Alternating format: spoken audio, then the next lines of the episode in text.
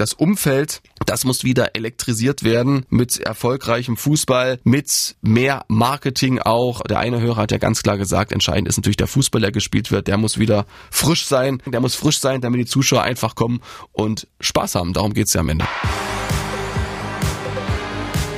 Badkurvenversteher, der MDR Sachsen-Anhalt HFC-Podcast.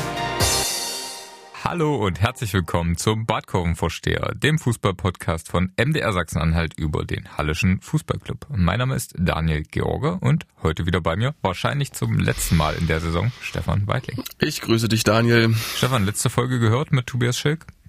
Habe ich noch nicht gehört, steht aber auf der To-Do-Liste. Ja, das sollte auch bei allen da draußen, die es noch nicht getan haben, auf der To-Do-Liste stehen. War eine sehr, sehr schöne Folge des Kollegen Oliver Leiste mit Tobias Schilk, Ex-HFC-Jugendtrainer und Spieler, der seine Karriere überraschend früh beenden musste. Aber das äh, führt zu weit. Das war Thema der letzten Folge. Lass uns zur Aktualität kommen. Und da steht der Klassenerhalt Das HFC. Da, da, da, da. Na, hat lange gedauert, ne? Hat lange gedauert. Äh, zittern bis zum vorletzten Spieltag. Und äh, wenn wir das Spiel sehen gegen Würzburg, also ja, wollen wir nicht groß drüber reden, das war spielerisch eher naja, aber am Ende steht eben der Klassenerhalt und das ist das alles Entscheidende. Die 700 Fans, die mit waren, ich habe mit zwei gesprochen, mit äh, Heiko Lessmann, ähm, der arbeitet übrigens fürs Rosarium in Sangerhausen und ähm, mit Thomas Rückwald, die waren auch alle beide sehr erleichtert, dass es geklappt hat und hatten eigentlich auch keine großen Zweifel, auch wenn das am Ende eben nochmal eng wurde. Und auch die Mannschaft hat ein bisschen gefeiert. Also auf der Rückfahrt gab es nochmal einen kurzen Boxenstopp an der Tankstelle. Da wurde ein bisschen was eingekauft zu trinken, aber es war jetzt auch nicht die große Polonaise im Bus, äh, hat Lars Töffling gesagt, der Pressesprecher, der mit unterwegs war im Bus. Man hat es eben ja, schon so ein bisschen gefeiert, aber man weiß auch, das war das absolute Mini, Mini, Mini, Minimalziel. Und wenn wir uns schauen, mit welchen Erwartungen der HFC in die Saison gegangen ist, dann ist es auch nur das gewesen. Und deshalb gibt es auch keine große Party. Warum spielt das eine Rolle, dass der Mann im Rosarium arbeitet? Weil es da blüht im Gegensatz zum HFC, oder? Nein, aber irgendwie ist mir das gerade in den Kopf gekommen. Also spielt eigentlich gar keine Rolle sozusagen. Alles gut. Ja, passt, passt aber trotzdem gut beim HFC, da blüht nicht so richtig viel. Ähm, Stefan, wir wollen heute nochmal sprechen über dieses Spiel in Würzburg, was nicht schön war, nicht gut war, aber am Ende doch erfolgreich. Wir wollen ein bisschen die Saison Revue passieren lassen. Wir wollen nach vorne blicken auf die Mitgliederversammlung, die da am äh, Sonntag stattfindet und natürlich auch auf das letzte Spiel der Saison. Aber vor allen Dingen wollen wir die Saison Revue passieren passieren lassen, was ich schon gesagt habe. Und da würde mich einfach mal interessieren, mit was für einem Gefühl gehst du denn jetzt aus der Saison? Puh, also auch so ein Stück weit Erleichterung, dass es am Ende geklappt hat. Ich glaube, so ein Endspiel, das hätte hm, keiner so richtig gern gehabt, glaube ich. Deshalb ähm, ist da schon eine gewisse Erleichterung da. Es ist halt schwer, jetzt so, ein so, ein so ein Ein-Wort-Urteil zu fällen über die Saison. Das war natürlich durchwachsen, da gab es viele Höhen, da gab es ähm, aber auch sehr, sehr viele Tiefen. Ein Trainerwechsel aber am Ende kann man einfach nur so einen Haken dran machen und schauen, dass es irgendwie nächste Saison besser wird mit einem neuen Kader, mit André Meyer und Ralf Minge, die da an was Neuem herumbasteln. Da wird es auch die Woche ähm, schon die ersten Meldungen geben, wer bleibt beziehungsweise wer geht. Und spätestens dann beim letzten Spiel gegen Wiesbaden wissen wir ja, wer den HFC verlassen muss. Da gibt es dann die große Verabschiedung. Michael Eberwein steht ja bislang als einziger offiziell fest. Und dann einfach wirklich nach vorne schauen und mit, mit einem Neustartgefühl Gefühl reinkommen ins, ins neue Jahr beziehungsweise in die neue Saison und dann einfach äh, wieder angreifen. Michael Eberwein, da haben wir, glaube ich, im Podcast noch gar nicht drüber gesprochen, geht zum BVB 2. Aus deiner Sicht ein nachvollziehbarer Wechsel? Ist ein bisschen wie bei Papadopoulos damals? Genau, und ist nachvollziehbar, wenn man ja, wenn man eben Fußball auch so als Arbeit begreift, also ich kann mir jetzt nicht vorstellen, dass er dahin gewechselt ist wegen der Stimmung im Stadion Rote Erde. Gut, die bekommen neuen Rasen, ne? der alte war von 1974, jetzt bekommen sie neuen Rasen, vielleicht war das auch ausschlaggebend. Nein, er hat einen Vierjahresvertrag bekommen, da spielt natürlich auch die wirtschaftliche Seite immer eine große Rolle. Du hast einen großen Markt für dich als Spieler von Dortmund 2, du kannst wie Papadopoulos immer mal schnell reinrutschen in den Kader der ersten Mannschaft, erlebst vielleicht Sachen, die du sonst nirgends erleben könntest und wenn er sich gut anstellt, kann er wieder verliehen werden, vielleicht an anderen Vereinen die zweite Liga, wenn er da ähnlich gut spielt wie beim HFC. Also das ist schon aus meiner Sicht nachvollziehbar. Er hat ja in seiner Jugend da gespielt beim BVB. Ist jetzt nicht die schönste Stadt, aber vier Jahre, warum nicht? Kann man machen. Kann man machen, genau.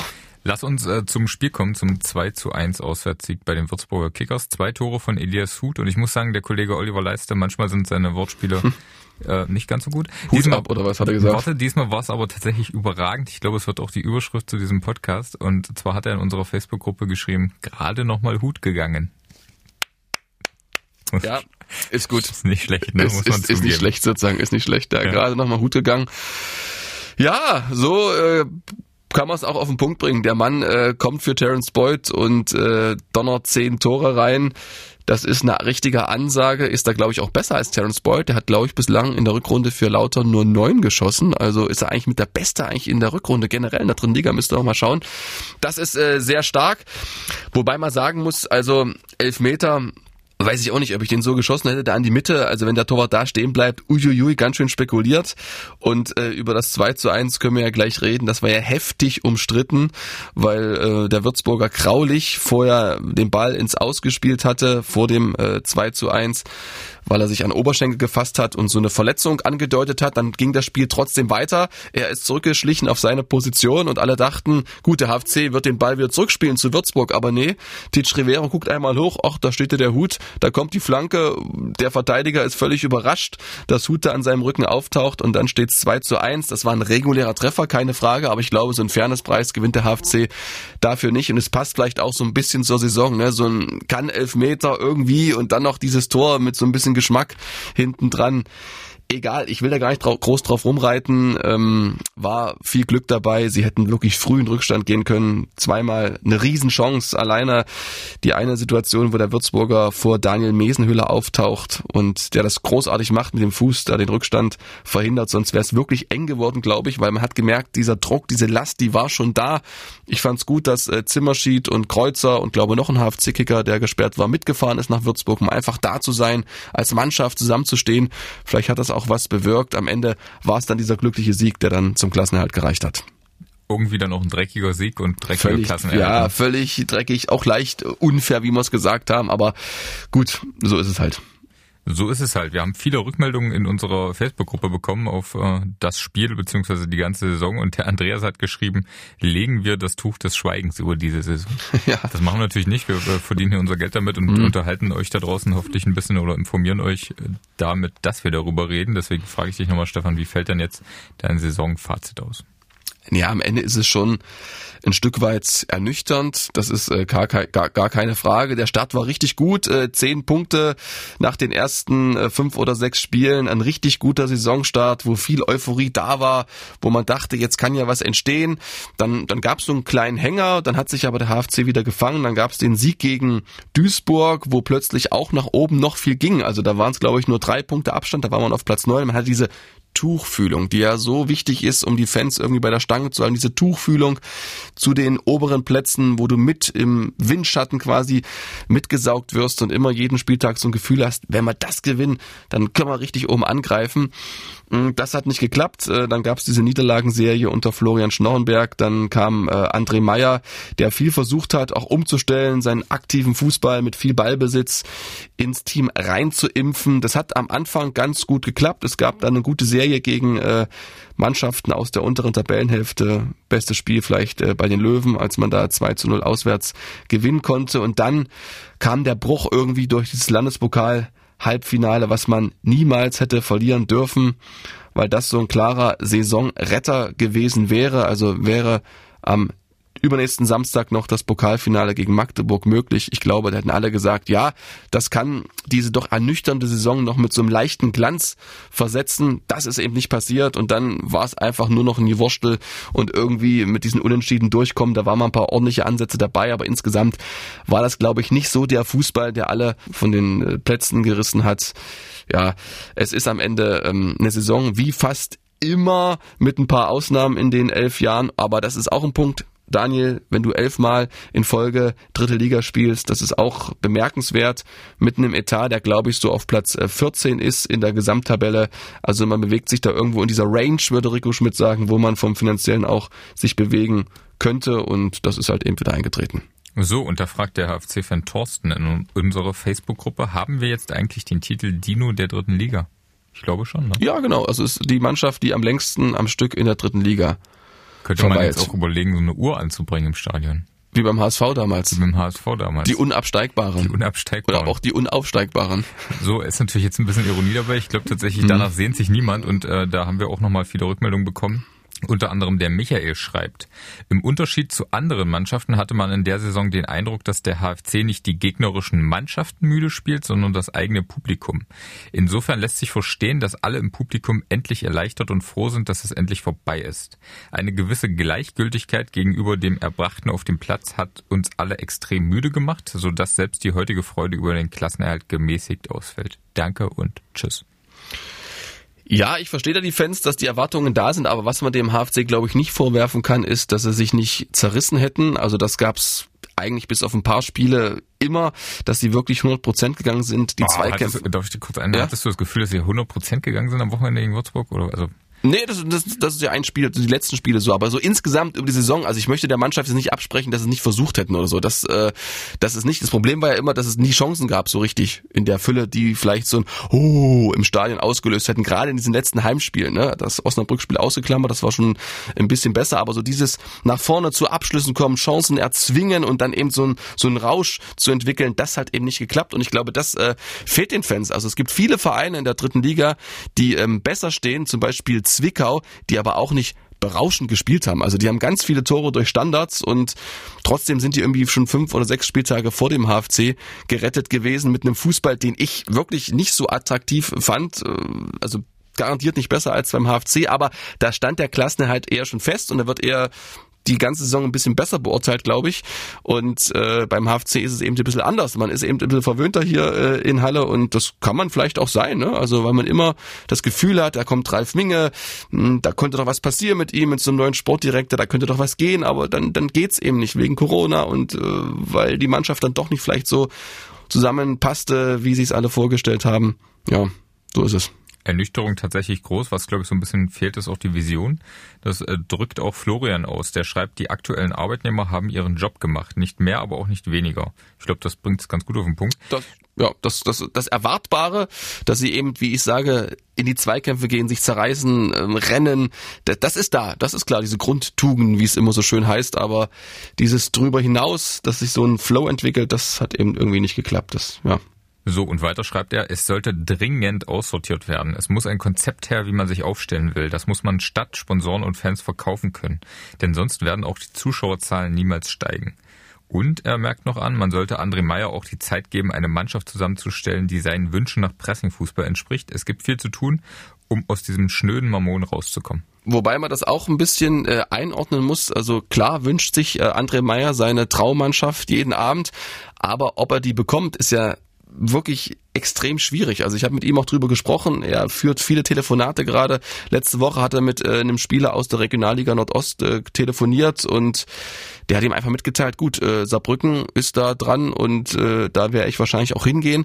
Also der HFC buhlt ja, das gehört auch zur Wahrheit, mit vielen anderen Vereinen um die jungen Wilden, wie sie so schön heißen, aus der vor allem Regionalliga Nordost. Da sagte André Meyer, da müssen wir unsere Hausaufgaben machen, weil so eine gewisse Ostmentalität, die ist wichtig, um hier im Verein äh, Fuß zu fassen.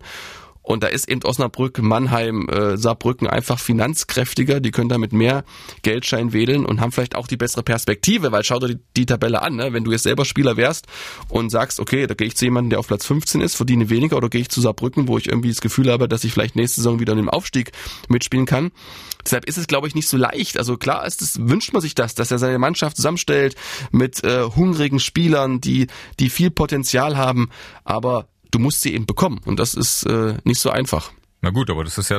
Das, das wird hausgemacht, ja, ja, genau. Das ist hausgemacht mhm. und das ist dann irgendwie auch der Job des Sportdirektors vor allen Dingen. Also da muss dann Ralf Ming jetzt, das habe ich auch gelesen, da wird er dann jetzt auch dran gemessen werden, spätestens in diesem ja. Sommer, was da passiert. Ne? Und ich gebe ja, ich gebe ja unserem Hörer recht, unserem, unserem Hörer recht, also es braucht eine Vision und die hat zum Beispiel auch André Meyer. Er möchte einfach, jetzt nicht falsch verstehen, aber so ähnlich wie Thorsten Ziegler damals 2019 ähm, Fußball spielen, der wirklich begeistert, der mitreißt. Also damals sind die Fans ja auch ins Stadion gekommen, weil sie diesen Fußball sehen wollten, weil sie wussten, da wird nach vorne gespielt, da ist äh, Tempo drin, das ist das Entscheidende, da ist Tempo drin, da entstehen Chancen, es kommt zu Torabschlüssen, alles was, was so, so ein Fanherz sehen will. Und das muss man eben wieder versuchen aufzubauen.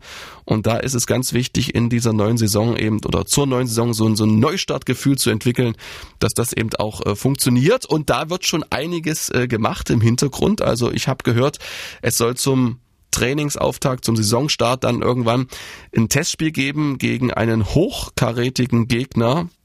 ich weiß es nicht, aber wer es sein soll, aber es wird mit, so heißt es zumindest, ähm, großen Namen gesprochen. Wir erinnern uns an diese Wahnsinnssaison unter Thorsten Ziegner 2018, 2019. Da gab es die Präsentation auf dem Marktplatz. Da gab es große Plakate, da war die Straßenbahn beklebt, alles. So ähnlich wird's vielleicht auch dies Jahr sein, nicht ganz so in dem Maße, aber man will halt eben schon ein Zeichen setzen mit einem attraktiven Testspiel, so nach dem Motto, wir versuchen's wieder, wir wollen was Neues wagen. Wir sind gespannt, was da passiert. Ähm, ich glaube, der HFC, der baggert auch schon an ersten Neuzugängen, ne? Hast du mir vorhin schon erzählt im Vorgespräch. Ja, ne, das ist ja klar. Also ähm, heute, morgen ist ja erstmal trainingsfrei. Das heißt also, ähm, es wird erstmal nichts passieren, sagte mir Lars Töffling, was äh, Verpflichtungen anbelangt, beziehungsweise Vertragsverlängerungen. Aber dann ab Mittwoch könnten dann ja die ersten die ersten Sachen feststehen. Es liegt ja in der Schublade schon klar, so ein Papier, wo drin steht, okay, wenn wir den, die Klasse halten, dann werden wir jetzt zügig da und da die Gespräche suchen bzw. verlängern. Wir wissen ja, bei, bei Gutta und bei Scherbakowski hat der HFC ja schon äh, Angebote abgegeben. Die haben sie bisher nicht gemeldet. Die müssen sich dann auch irgendwann entscheiden. Das wird jetzt in den nächsten Tagen passieren. Und natürlich ähm, wird auch nach neuen Spielern geschaut. Zum Beispiel Leon Dahmer von Havelse.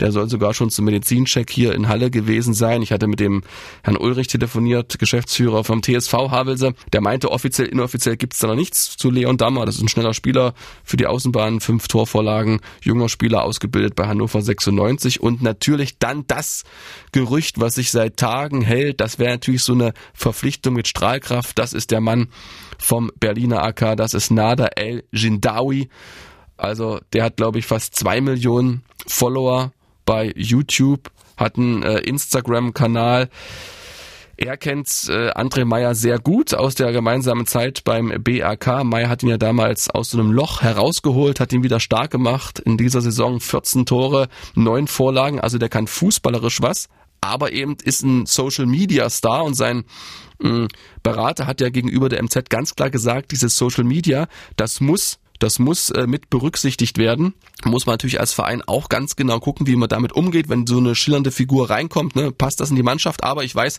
ähm, dass da schon erste Gespräche stattgefunden haben. Also der Präsident persönlich hat sich äh, mit Nada El Jindawi und seiner Frau getroffen, gab eine kleine Stadtführung, alles gezeigt, Nachwuchsleistungszentrum, Stadion, Pipapo. Also ich glaube, vom HFC ist der Teppich ausgerollt, so höre ich das so zwischen den Zeilen. Aber wie so oft, es gibt andere Interessenten, Ne? Und jetzt muss sich der junge Bursche, 25 ist er, entscheiden. Aber ähm, der Faktor Trainer ist, glaube ich, ganz wichtig, weil er hat eine ganz enge Bindung zu André Meyer und ich glaube, dem HFC würde das gut tun. Ne? So einer, der wie Terence Boyd na, nach außen glänzen kann, hm, einfach vom, vom Typ her, gilt ja trotz seiner äh, Instagram-Stories als sehr bodenständig. Das wäre doch was. Ja, und es ist ja eigentlich auch ein Argument, dass er hier im Podcast eingeladen werden könnte und dann eine ähnlich große Reichweite hätte, wie er selber Das müssen wir hat. ihm ja. noch sagen sozusagen, weil dann äh, wird es wahrscheinlich verdoppelt. Ich denke auch, dann mhm. werden aus den zwei ganz schon mal vier Millionen. Also das äh, geht dann geht dann ganz fix. Okay, wir lassen uns da also überraschen. Ich habe übrigens gesehen, dass Jan Schabakowski jetzt auch einen YouTube-Kanal hat. Also vielleicht ist da ein neuer. Ja, ich habe mir sein Star. Video tatsächlich angeschaut. Ähm, ich war vor allem überrascht, was er alles so kochen kann in seinen jungen Jahren. Das konnte ich nicht. Also er macht da ganz äh, ausgefallene Gerichte und das alles auch selbst nicht schlecht. Hat aber auch war fand ich mutig äh, gesagt. Jetzt fährt er so zum Abschlusstraining. Heute stehen Standards an. Habe ich gar keine Lust drauf und so und ja, hat André Meyer ihn dann auch so ein bisschen hochgenommen die ganze Zeit äh, im, im, im Training, hat dann immer gesagt, so, ist es jetzt okay für dich, wenn wir das trainieren? Ist das okay für dich? Also er ist, glaube ich, einer, er kann das gut ab, aber da muss er auch aufpassen, äh, Scherbakowski, dass es nach außen eben nicht so wirkt, so, na, ich bin ganz cool, also Standards brauche ich es nicht und hm, habe ich eigentlich keinen Bock drauf, weil habe eh wenig mit Standards zu tun durch meine Größe. Ja, er hat es, glaube ich, äh, mit Humor genommen, André Meyer, und äh, hat ihn, glaube ich, auch so ein bisschen eingenordet, dass er beim nächsten Podcast, äh, beim nächsten äh, YouTube-Video vielleicht da ein bisschen vorsichtiger ist in der Formulierung. Du hattest gerade schon den richtigen Gedanken, wir können ihn auch mal in den Podcast einladen. Ich finde es immer schön, wenn so Spieler auch authentische Einblicke geben und dann, dann mal kein Blatt von dem Mund nehmen und so sagen, wie es ist. Und solange wie der Trainer da so cool mit umgeht, finde ja, ich das genau, das ist ja, das ist ja okay, aber ähm, ich glaube, weiter darf er nicht gehen. Also mehr ähm, soll er dann doch nicht sagen, weißt ja, du. Wir werden das, mhm. wir werden das verfolgen weiterhin. Wir werden auch am Sonntag die Mitgliederversammlung verfolgen. Die wurde verschoben vom Dezember genau. jetzt auf den 15. Mai.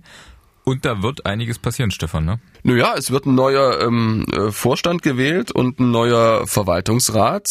Gewählt wird ja noch nach der alten Satzung. Also wenn wir jetzt ähm, über den Vorstand sprechen, da sind ja noch drei bis fünf Vorstandsmitglieder möglich. Also Darüber wird erstmal entschieden, denn es ist ja noch nicht sicher. Also, ne? Also wie, wie viele Mitglieder sollen es werden im, im Vorstand? Der Wahlausschuss hat ja vorgeschlagen, dass es ein dreiköpfiges äh, Gremium werden soll. Das ist aber nur eine Empfehlung des Wahlausschusses. Ich habe ja mit Thomas Rückwald äh, telefoniert, er ist Sprecher beim Bund der aktiven äh, HFC-Mitglieder.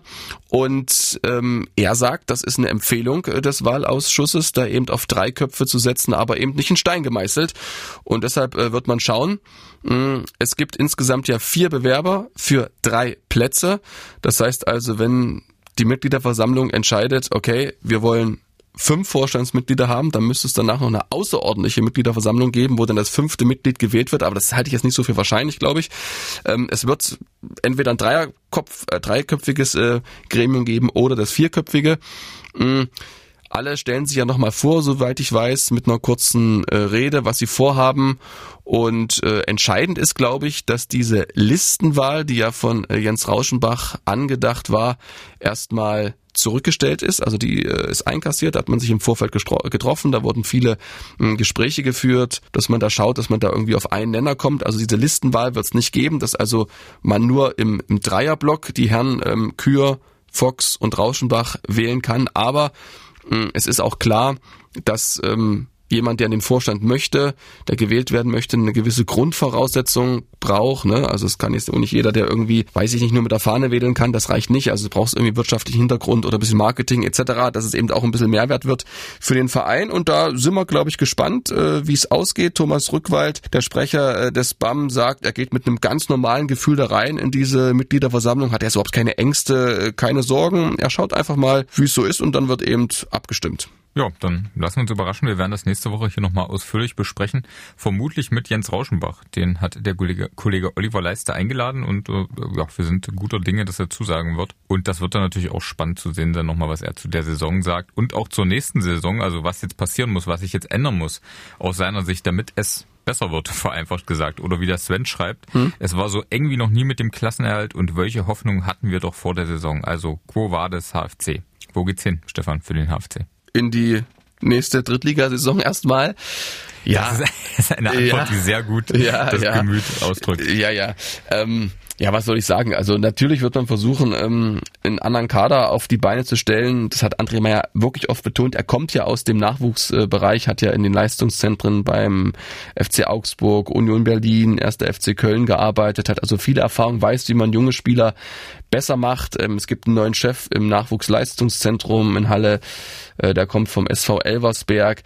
Hm, das will man natürlich auch besser verzahnen. Das ist wichtig sozusagen, dass wir diese Guttaus, diese Kastenhofers mehr in Anführungsstrichen produzieren, dass also da diese Durchlässigkeit weitergegeben ist, dass es vielleicht auch noch mehr schaffen einfach, weil was gibt's Schöneres, glaube ich, ähm, wenn mal irgendwann auf einem Plakat einer dieser jungen Köpfe, dieser Hallenser zu sehen ist, der dann irgendwie auch so ein bisschen für so ein Heimspiel vom HFC wirbt. Das ist natürlich noch ein bisschen Zukunftsmusik, aber zurück zu den jungen Spielern die werden kommen. Ich hatte ein paar angesprochen und dann ist es, glaube ich, wichtig, dass es eine Mannschaft ist, die wieder so Entwicklungspotenzial hat, ne? wo du irgendwie das Gefühl hast, am Ende der Saison sind drei, vier, fünf Spieler so heiß begehrt, dass der HFC sie gar nicht halten kann. Dass sie in die zweite Liga gehen, wie damals Morozaya, Jasula oder, oder, oder Bretlo. Also solche Spieler, wo du merkst, da ist Entwicklungspotenzial da, das ist eine Mannschaft, die, die wächst. Das ist, glaube ich, äh, ganz wichtig. Und alles andere, ja, da muss man Geduld haben mit André Meyer, dass er eben sein Team jetzt so formen kann, wie er sich vorgestellt hat. Beim BRK hat es ja auch eine Weile gedauert, dann war es erfolgreich. Und ich glaube auch, hm, das Umfeld, das muss wieder elektrisiert werden mit erfolgreichem Fußball, mit mehr Marketing auch. Also das hat man ja angesprochen, dieses Testspiel kann ja nur so ein erster Schritt sein gegen einen großen Gegner, um wieder so Appetit zu machen auf, ähm, auf die neue Saison. Und der eine unser, der eine Hörer hat ja ganz klar gesagt, entscheidend ist natürlich der Fußball, der gespielt wird. Der muss wieder frisch sein. Ja, was soll ich sagen? Der muss frisch sein, damit die Zuschauer einfach kommen und Spaß haben. Darum geht's ja am Ende. Das war doch ein positiver Ausblick, äh, Stefan. Sehr, sehr schön zum Abschluss. Aber wir müssen natürlich zum Abschluss nochmal über Elias Hut sprechen. Das ist ja schließlich die Überschrift dieses Podcasts. Gerade nochmal Hut gegangen. Wie sicher ist es denn, dass der beim HFC bleibt? Das entscheidet sich ja nach dem äh, Spiel, nach dem Relegationsspielen vom ersten FC Kaiserslautern gegen Dynamo Dresden. Also wenn Kaiserslautern aufsteigt, dann hat Elias Huth ja noch Vertrag in Kaiserslautern. Er wird dann sicherlich nicht spielen in der zweiten Liga. Da geht es dann um eine Abfindung, vielleicht auch um eine Ablöse. Er wäre dann quasi nicht ähm, vertragsfrei. Mm, ja, also ich glaube, der HFC hat großes Interesse, ihn zu halten. Das ist klar. Ralf Minge sagte, glaube ich, vor einer Woche oder so beim Kollegen Robert Paul Blömecke, dass er da guter Dinge ist. Gibt aber, wie gesagt, noch diese vertraglichen Geschichten und äh, es gibt sicherlich auch andere Bewerber, weil zehn Tore in der Rückserie, das ist eine, ist eine Marke. Aber er hat eben gezeigt, dass er hier einfach gut funktioniert, keine Frage. Und äh, ich hoffe, dass er bleibt und sind wir mal positiv, wie es Ralf Minge sagt, wir gehen mal davon aus, dass er bleibt. Sehr schön. Das ist natürlich auch eher nicht die Frage, ob der HFC will, sondern ob Elias Huth will. Ne? Am Ende, genau, liegt's an ihm. Liegt's an ihm. Wir werden das sehen, werden das hier verfolgen. Stefan, vielen lieben Dank für deine Zeit heute.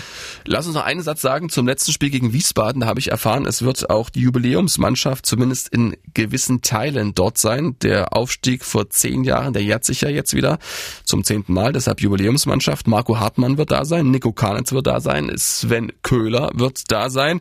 Darko Horvath kann leider nicht, der ist äh, beruflich gebunden da bei seinem Verein. Aber ich glaube, es wird trotzdem nochmal so ein netter ja, Ausklang. Es wird keine Riesenparty geben, aber man hat sich ein paar Gedanken gemacht eben mit dieser Jubiläumsmannschaft. Also am Samstag dann gegen Wien, gegen Wien, Wiesbaden. Hoffentlich nochmal ein Sieg, weil dann, jetzt hat der HFC, glaube ich, äh, wie viele Punkte? Hilf mir mal, 42. Ja. 42. Die vier von Toguchi wären 46. Das ist das Minimum, was der HFC in den letzten zehn Jahren immer erreicht hat. Deshalb wäre so ein Sieg wichtig. Dann wärst du bei 49 und hättest eben nicht so die schlechteste Saison in der dritten Liga aller Zeiten. Ist das tatsächlich so, dass das eine Rolle spielt? Ja, so fürs Gefühl glaube ich schon. Also es war ja auch letzte Saison äh, mit dem Schlusssport unter Schnorrenberg am Ende Platz 9, war dann trotzdem irgendwie ein bisschen positiver alles. Okay, ich bin gespannt, was das wird äh, gegen Wiesbaden. Wir hören uns in der Saison nicht nochmal. Stefan, das war eine schöne Saison mit dir. Ja, war sehr schön, Daniel. Super. Hören wir uns nächstes Jahr wieder. Bleibst du dabei? Nächste Saison, ich bleib dabei. Oh, ein Traum. Stefan, äh, schöne Sommerpause wünsche ich dir schon mal. Dir Und auch. Euch da draußen vielen Dank fürs Zuhören. Wer es noch nicht getan hat, der abonniert uns auf Spotify, iTunes oder den Podcatchern eurer Wahl. Kommt in unsere Facebook-Gruppe und bleibt uns treu und hört gerne auch nächste Woche wieder rein, wenn dann hier wahrscheinlich, vermutlich, hoffentlich Jens Rauschenbach zu Gast ist. Bis dahin. Bis dann, ciao, ciao. Badkurvenversteher, der MDR Sachsen-Anhalt HFC-Podcast.